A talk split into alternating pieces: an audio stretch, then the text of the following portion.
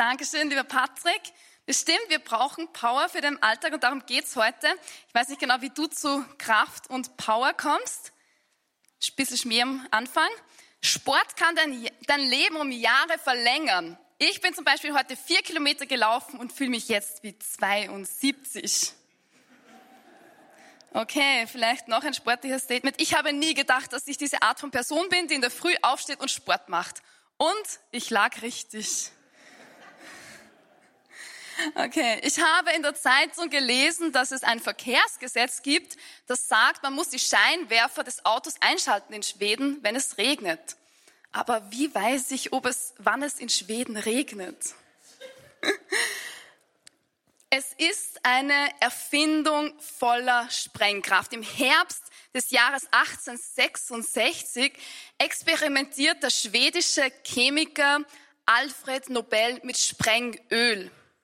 Dieses wurde entwickelt von einem Italiener namens Ascanius Roprero. Das Problem mit diesem Sprengöl war allerdings, dass es wirklich schwer zu lagern war und bei kleinsten Erschütterungen ständig explodierte. Nobel hatte mit, nach mehreren Unglücken, bei, einigen, bei einem kam sogar sein Bruder ums Leben, ähm, auch sehr viele unvorhergesehene Explosionen, hatte er sein Versuchslabor auf einen Kahn verlagert, und zwar auf der Elbe.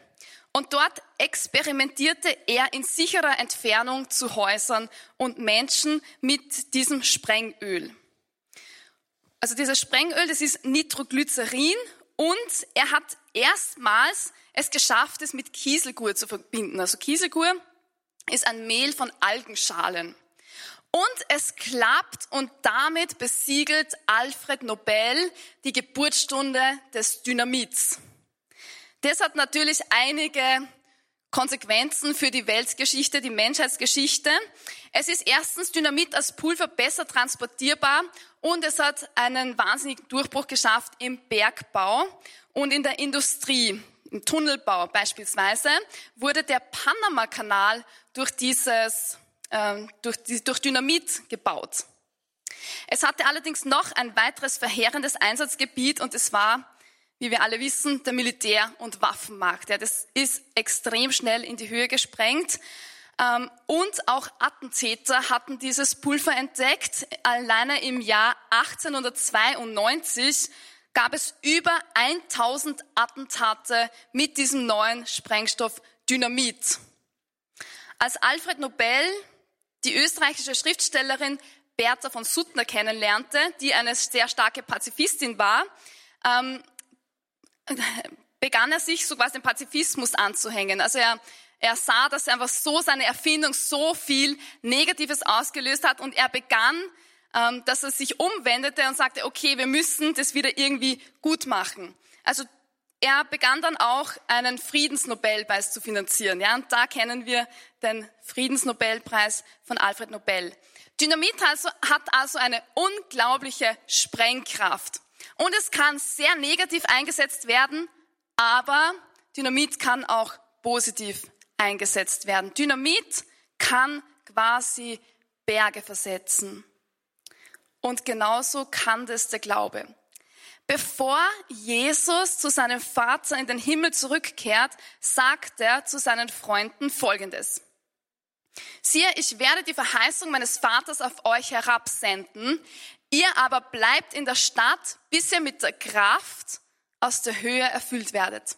Und das Interessante, das Wort, das hier für Kraft verwendet wird, heißt Dynamis. Quasi Dynamit. Es ist etwas von unglaublicher Sprengkraft. Das griechische Wort meint Macht, Vermögen, Kraft, eine Veränderung herbeizuführen. Ich weiß nicht, wie es dir gerade geht, wo du gerade stehst. Vielleicht läuft gerade bei dir alles am Schnürchen und du feierst das Leben.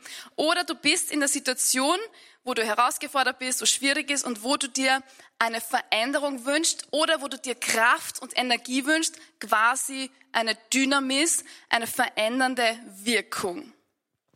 Eins können wir feststellen, wir brauchen Kraft für den Alltag. Und wenn du eine Situation hast, wo du herausgefordert bist, dann kannst du verschiedene Dinge tun. Ja, du kannst dich körperlich erholen, du kannst Sport machen, dir Ruhe gönnen, Zeit zum Nachdenken, einen Spaziergang oder auf den Berg gehen. Also jeder hat da so seine eigenen Vorlieben. Du kannst eine Tasse Tee genießen oder ein gutes Gespräch mit einem Freund haben. Aber das, was wir immer wieder brauchen, ist einfach diese Kraft für den Alltag. Das heißt, wir brauchen diese, diesen Dynamit, diese Power und diese veränderte Wirkung.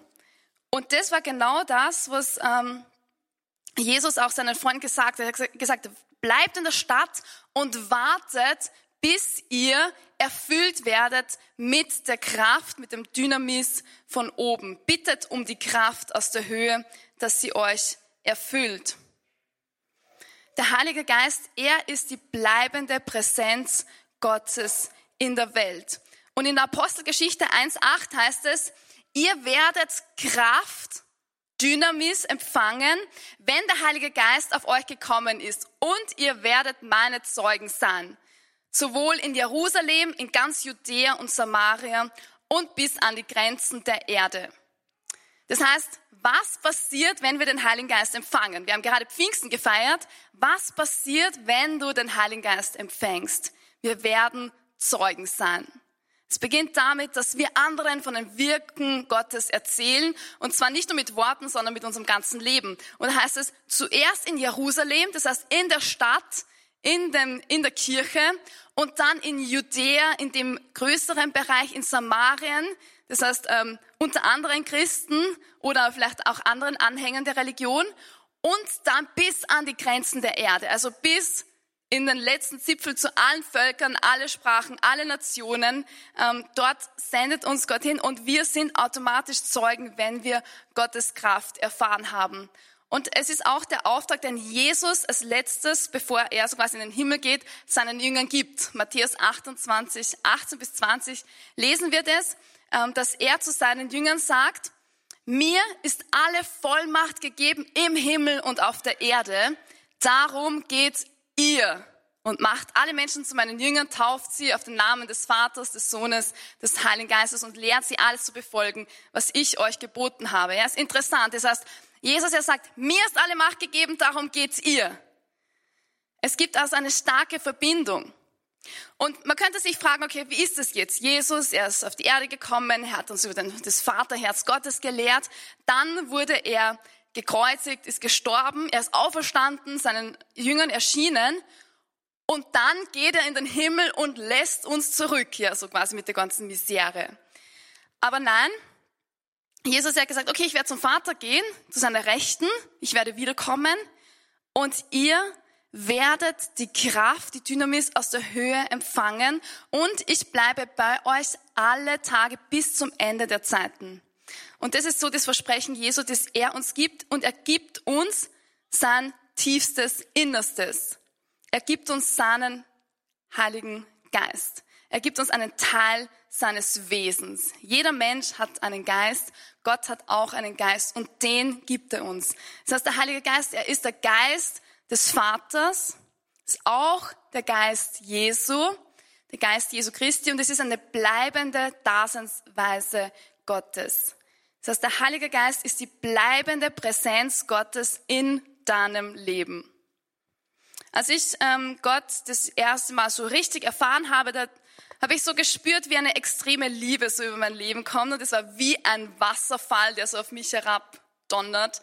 Und ich wusste, ich kann diesen Wasserfall einfach nicht ausschalten, ja, sondern der ist einfach da und habe gespürt, okay, Gott, du bist präsent in meinem Leben, du bist interessiert an mir. Und ich muss sagen, das hat mein Leben sehr verändert, weil ich gedacht habe, wow, der Gott des Universums, er interessiert sich für mich.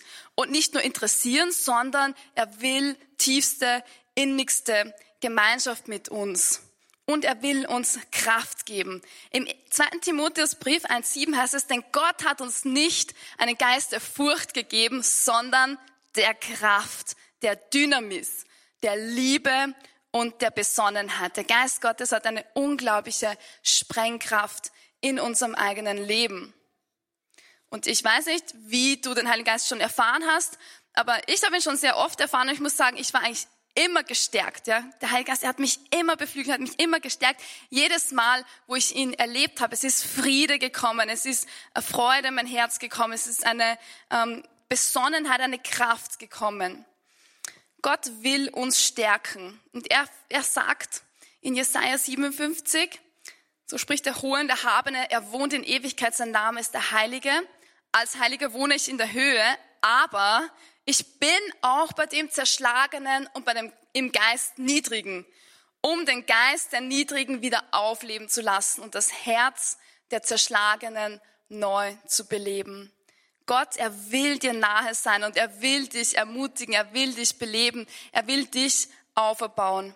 Und er will, und er will mit dir wohnen, er will in dir sein. Und das ist das Unglaubliche. Der Heilige Geist, er will in dir wohnen, in deinem tiefsten Innersten. Ja. Es heißt irgendwo, wir sind ein Tempel des Heiligen Geistes, wir sind quasi sein Wohnzimmer. Gott hat eine so krasse Sehnsucht, einfach bei dir zu sein. Er sehnt sich extrem nach deiner Gegenwart ähm, und nach deiner Nähe. Und vielleicht warst du schon mal verliebt, dann kann man das ein bisschen nachvollziehen. Ja, so wenn, wenn man ähm, verliebt ist, dann denkt man sich die ganze Zeit, okay, wie kann ich Gemeinschaft mit der Person haben? Wie kann ich tiefer gehen? Wie kann ich mehr Intimität haben? Wie kann ich ihm oder ihr extrem nahe sein? Und bei Gott ist es genauso. Er denkt sich, okay, wie kann ich näher kommen? Wie kann ich mehr äh, mit dieser Person gemeinsam sein? Wie kann ich tiefer gehen? Und wir wissen, okay, als Menschen, wir haben verschiedene Dimensionen, wo wir Intimität erleben können. Das eine ist die körperliche Ebene, die seelische oder emotionale ähm, Ebene und es gibt auch so etwas wie die geistige Ebene. Jeder von uns hat einen Geist und wir können geistige Intimität haben mit einer anderen Person. Und das Unglaubliche ist, wir können auch geistige Intimität haben mit dem Geist Gottes. Das heißt, der Geist Gottes, er wird eins mit unserem Geist. Und das ist eine extrem tiefe Form von Intimität und eigentlich muss man sagen, total crazy einfach komplett verrückt. Es gab einen Menschen in der Geschichte der, der Menschheit, eine Person, an der wir sehen, wie verrückt, wie krass sie sich vereinigt hat mit dem Geist Gottes. Und das war so stark, dass sogar eine körperliche Fruchtbarkeit daraus entsteht. Und diese, diese Person, dieses äh, junge Mädchen heißt Miriam von Nazareth. Und es kommt zu ihr ein Engel und sagt, hey, Gott hat etwas total Verrücktes mit dir vor. Und zwar, du wirst Gott auf die Welt bringen. Wie? Als den Gottmenschen. Das heißt, Gott, er ist echt verrückt. Er bittet ein menschliches Wesen, 15 Jahre alt, ein, klein, ein junges Mädchen, bittet er, ihm seine DNA zur Verfügung zu stellen. Ihre DNA zur Verfügung zu stellen. Und das ist eigentlich was unerhört. Gott, er vereinigt sich quasi mit dem Menschen und Jesus, er ist wahrer Gott und wahrer Mensch. Und Maria, sie sagt, Gott, also echt verrückt, ähm, Entschuldigung, wie soll das geschehen? Und dann heißt es in Lukas 1, 35, der Engel antwortete ihr, Heiliger Geist wird über dich kommen und Kraft, Dynamis des Höchsten wird dich überschatten. Und es passiert. Das heißt, das Prinzip das wir bei Maria in körperlicher Form sehen, das gilt eigentlich für jeden Christen. Wenn wir eins werden mit dem Geist Gottes, bringen wir immer Christus auf die Erde. Das heißt, Maria ist ein Chiffre, so quasi. Sie ist ein, ein Zeichen, aber es, es passiert bei uns genauso. Wenn wir eins werden mit dem Geist Gottes, werden wir immer Zeugen sein, werden wir immer sagen, Jesus, er ist der Herr, er ist wahrer Gott und wahrer Mensch und wir werden zu Christus trägern, so wie Maria leiblich Jesus in ihrem ähm, Körper getragen hat, so werden wir auch Jesus in uns tragen. Und Leute werden sagen, okay, dort, wo diese Person ist, dort ist Christus und wir sehen, dass diese Person mit Christus verbunden ist. Das heißt, wenn du Gottes Geist in dir trägst, dann wirst du Christus immer ähnlicher. Und wenn du zum Beispiel viel Zeit mit Punks verbringst, dann wirst du dir irgendwann denken, meine Haare sind so normal, ich könnte auch grüne Haare haben oder einen blauen Irokesen, ja. Oder meine Kleidung ist so normal, ich könnte eine schwarze Lederjacke mit Nieten tragen und äh, Springestiefel. Ja? Und wenn du noch mehr Zeit mit denen verbringst, dann wirst du anfangen, dich langsam so zu kleiden. Und du wirst dich nicht nur so kleiden, sondern du wirst auch anfangen, ihre Sprache zu sprechen. Und du wirst anfangen, dich so zu verhalten und immer mehr ihre Denkweise zu bekommen.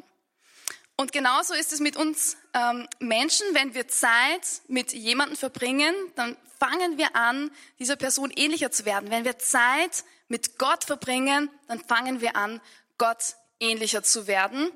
Und das ist auch unsere Berufung. Wenn du Gottes Geist in dir trägst, wirst du Gott immer ähnlicher.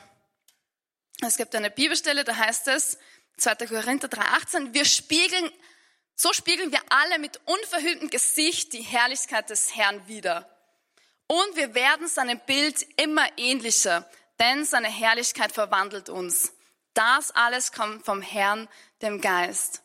Also wenn wir Gottes Geist inhalieren, werden wir anfangen, ihm, Gott, immer ähnlicher zu werden. Als Christen sind wir gerufen, Christus zu bezeugen. Ja, und Christen heißt auch die, die zu Christus gehören. Und es ist ungefähr so, wie, wie als hätten wir das Parfum Christi. Und jemand sagt, hey, du duftest nach Christus. Und wir sagen, äh, und diese Person sagt, ja, du hast vielleicht dasselbe Parfum wie er. Und wir sagen, ja, ich war sehr viel Zeit mit ihm. Ich war lange in seiner Umarmung. Der Heilige Geist, er befähigt uns auch mit übernatürlichen Gaben. Also wenn du den Geist Christi trägst, dann ist es so, dass er dich auch erfüllt und er beginnt dein Wesen zu verändern. Du beginnst mehr die Denkweise Gottes dir anzueignen und du beginnst so zu reden wie er, seine Sprache, seine Art, seinen Charakter. Du wirst immer mehr in ihm verwandelt. Und der Heilige Geist, er schenkt dir auch Fähigkeiten und Gaben. Und das nennen, nennen wir im Griechischen Charisma oder Charismata. Charismen, was ist ein Charisma? Das ist ein Ausdruck seiner liebenden Gegenwart. Es ist eine übernatürliche Gabe, die Gott gibt. Und was sind solche Charismen? Die sind im 1. Korinther 12, sind die genau beschrieben. Auch über die Wirkungen des Geistes will ich euch nicht im Unklaren lassen. Es gibt verschiedene Zuteilungen von den geistlichen Gaben, aber immer in dem einen und denselben Geist.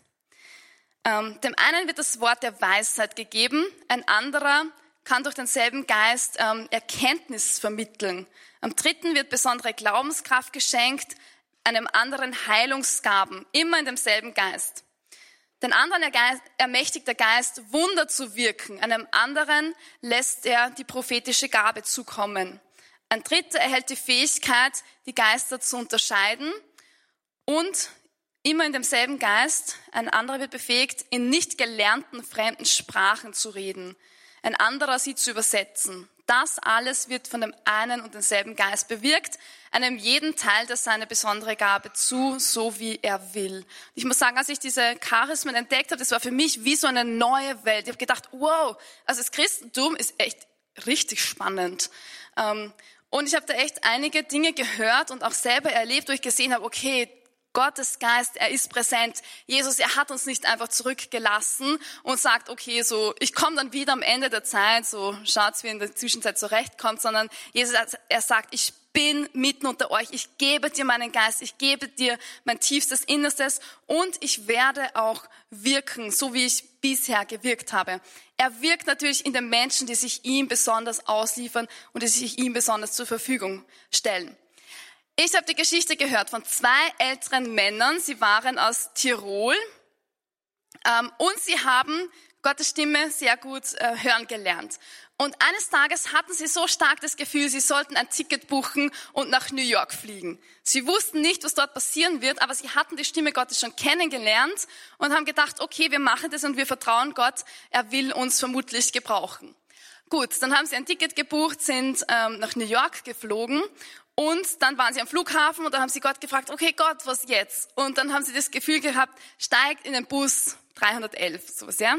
Gut, dann steigen sie da ein, sind ein Stück gefahren, plötzlich haben sie den Drang, wir müssen jetzt aussteigen. Sie steigen aus, dann hatten sie das Gefühl, sie sollten auf ein kleines äh, Boot, so ein kleines Schiff auf dem äh, Hudson River. Gut, dann sind sie auf dieses kleine Schiff und haben ähm, haben, also sind auf dieses kleine Boot und sind so eine kleine Strecke gefahren und sie haben das Gefühl gehabt, sie sollten dort extrem stark beten, ja. Und haben so geweihte äh, Gegenstände da im Wasser versenkt. Also sie haben das Gefühl gehabt, okay, wir müssen jetzt diesen Abschnitt extrem stark einbeten. Das haben sie dann gemacht und dann hatten sie das Gefühl, irgendwie im Herzen, Auftrag erledigt. Gut, dann sind sie wieder zurückgeflogen von Amerika zurück nach Tirol. Einige ähm, Tage später gab es in allen Zeitungen einen riesigen Skandal und zwar ähm, wurde berichtet von einem krassen Flugzeugunglück und es war so quasi Glück, Glück im Unglück, weil der ähm, Pilot konnte eine Notlandung auf den Hudson River machen. Und das Interessante ist, dieser, äh, einer von denen hat dann versucht herauszufinden, wo diese Stelle war. Sie haben herausgefunden, es ist exakt die Stelle, die sie eingebettet, eingebetet hatten, mit, äh, während sie auf dem Boot waren. Und ähm, interessanterweise hat ihnen dann zufällig jemand eine Summe Geld überwiesen, einfach so. Und es war bis auf den letzten Cent genau der Betrag, den sie bezahlt hatten für ihre Reise. Und man sagt, okay, Gott wirkt so, er handelt durch Menschen, die sich ihm zur Verfügung stellen. Ähm, Gott wirkt auch in unserem Alltag. Ich habe ähm, ein Zeugnis gehört von einer ehemaligen Jüngerschaftsstudentin von uns und sie hat gesagt, okay, Gott, ich habe dich schon länger nicht mehr erfahren, ich brauche ein Zeichen. Ja, und sie hat schon immer um sehr kühne Dinge gebetet und sie hat gesagt, Gott, ich wünsche mir sechs Kleider von dir, ein rotes, ein rosafarbenes, ein weißes, ein buntes, ein schwarzes dann glaube ich noch eins. Und dann hat sie, jeden Tag hat sie Gott gedankt und gesagt, okay Gott, ich weiß nicht, wie du mir das schenken wirst, aber ich weiß, es wird ein Zeichen sein, das du mir geben wirst. Und ich danke dir jetzt schon für die Art und Weise, wie das zu mir kommen wird, ja. Und ich habe dann gesagt, okay, hast du nicht irgendwann Zweifel gehabt? Und sie gesagt, ja, sobald der Zweifel gekommen ist, hat sie versucht, sofort wieder in den Dank zu gehen und zu sagen, danke Gott, ich weiß, du wirst es tun. Gut, dann hat sie ungefähr so einen Monat so gebetet und dann ist etwas echt Verrücktes passiert, nämlich plötzlich kam der Bossbote mit einem riesigen Paket und es war ihr Name drauf und sie macht es auf. Es sind genau sechs Kleider drinnen, genau in diesen Farben. Also rosa Farben, ein rotes, ein weißes, ein buntes, ein schwarzes und dann noch ein anderes. Und es war exakt ihre Größe. Und sie war total ähm, von den Socken und perplex obwohl sie darum gebetet hat und, und sie hat dann versucht, irgendwie nachzuverfolgen, wo das Paket herkam. Es war keine Rechnung, gar nichts drinnen. Und bei der Post haben sie gesagt, wir haben keine Ahnung. Wir wissen das nicht, also wir können das nicht sagen, wo das herkommt, weil da fehlt irgendwie eine Nummer, die wir dafür brauchen. Aber sie hat es einfach angenommen und gesagt, okay Gott, ich weiß, dass du lebendig bist, ich weiß, dass du meine Wünsche hörst. Ja, ich bin einmal an der Salza so mit dem Rad entlang gefahren, dann habe ich einen ähm, jungen Mann gesehen auf einem Skateboard. Und der ist extrem schnell mit dem Skateboard unterwegs gewesen. Und äh, das Fatale war, er hatte in der einen Hand eine äh, Flasche Bier und in der anderen Hand eine Zigarette und dann das Skateboard. Und alle Leute haben schon so, so geschaut, so gedacht, okay, der ist echt sehr rasant unterwegs. Und tatsächlich ist es passiert, er ist irgendwann äh, so gestürzt und, und gepurzelt und sein Geld ist aus der, der Hosentasche und so weiter. Und ich bin abgestiegen, habe ihm geholfen, wieder alles ähm, einzusammeln, aber ihm ist nichts passiert, außer dass das Bier rausgefahren ist. Gut, und dann äh, sind wir so in ein Gespräch gekommen und ähm, er hat gesagt, ja, du studierst sicher in Salzburg und so. Ich habe gesagt, ja, ich habe in Salzburg studiert. Sagt er, was hast du studiert? Dann sage ich, Theologie. Dann sagt er, Zoologie. Ich sag Theologie. Und er so, was ist das? Ich sag, gut, die Lehre von Gott. Er sagt so, oh, du glaubst an Gott. Ich sag, ja, du nicht. Und äh, dann hat er gesagt, ja, er weiß nicht so genau, wann Gott glauben soll oder nicht. Und das haben wir so ein längeres Gespräch. Und er sagt so, okay, warum glaubst du eigentlich an Gott? Und dann sage ich, naja, ich habe einfach schon so viel erlebt. Ich habe so viele Wunder gesehen, also zum Beispiel Heilungen. Ja, sagt er, ja, welche, welche Heilungen hast du gesehen? Ich habe gesagt, okay, wir hatten einmal einen Abend mit einer Referentin bei uns in der Jüngerschaftsschule und ähm, sie hat gebetet und zwar haben sich bei sechs Leuten die Beine verlängert. Also wirklich eine verrückte Sache. Ähm, und ich habe gesehen, wirklich, wie die Beine länger werden. Also einfach, einfach verrückt. Und wir sind alle so da gestanden und haben gesagt, okay, wow, das ist einfach nur crazy. Und er hat gesagt, okay, das klingt interessant. Ähm, ja, ich habe verkürzte Sehnen. Und ich habe gedacht, oje, okay. Er hat gesagt, ja, also ich kann schon für dich beten. Und er so, ja, ja, bitte schön, bitte bete für mich. Und er hat gesagt, okay, er hat seine Beine verlängerte Sehnen und es ist so dramatisch, dass es sich auf die Wirbelsäule auswirkt. Er hat einen Bandscheibenvorfall und ich glaube, er war 27 oder so, sehr jung. Gut, und dann haben wir angefangen für, für ihn zu beten. Und er sagt so, ich spüre eine Veränderung, ich spüre, dass es fest ist. Und er steht auf und probiert es aus und sagt, ich glaube, ich bin geheilt. Und es war echt wunderschön, weil er wollte dann mehr über Gott wissen, er wollte mehr über, über seine Gegenwart wissen. Und das hat ihn dazu gedrängt, dass er Gott besser kennenlernt und dass er angefangen hat, wieder zu beten. Es war lustig, weil drei Stunden später schreibt er mir eine Nachricht, schreibt so, ich glaube, ich bin noch immer geheilt. okay, Gott ist einer, der Wunder tut und er will uns ausstatten und er will uns sagen, dass das normal ist, dass Heilung ein Zeichen, Wunder geschehen ist eigentlich das Equipment eines normalen Christen. Das lesen wir in der Apostelgeschichte, aber das sollte auch ähm, das sein, was Gott durch uns tut. Und wichtig ist, ähm, Charismen sind ein Ausdruck der Liebe. Er will, dass wir das für andere tun. Ja? Er will nicht, dass wir uns selber promoten, sondern er will einfach, dass wir anderen dienen. Und jeder kann Charismen empfangen. Jeder gläubige Christ wird ähm, Charismen empfangen. Je mehr wir in der Gegenwart Gottes sind, umso mehr wird er auch anfangen, durch uns zu wirken in ganz normalen Situationen des Alltags. Und jetzt möchte ich kurz beten. Vater, ich danke dir, dass du uns deinen Geist gegeben hast, dass du Heilungen, Zeichen, Wunder tust, dass das normal ist, normales Christentum. Herr, mach uns immer mehr dir ähnlicher und mach uns zu normalen Christen. Amen. Jesus, ich bete, dass du jetzt mein Herz erfüllst. Du hast uns deinen Geist gegeben. Und ich bitte, dass du mich neu erfüllst. Dass du dich vereinigst mit meinem Geist, meinem tiefsten Innersten. Du hast dir einen Ort geschaffen, tief in meinem Herzen, meiner Seele. Ein Ort, der nur dir und mir zugänglich ist. Und Jesus, ich begrüße dich in der Eucharistie, in diesem wunderschönen Geschenk, das du mir gemacht hast und in meinem tiefsten Innersten. Ich begrüße dich in meinem Geist, wenn ich eins werde mit dir. Jesus, ich empfange dich in deiner Schönheit, in deiner Freiheit, in deiner Herrlichkeit, in deiner Größe, Gott des Universums. Du hast entschieden, in meinem Innersten zu wohnen. Ich begrüße dich in mir.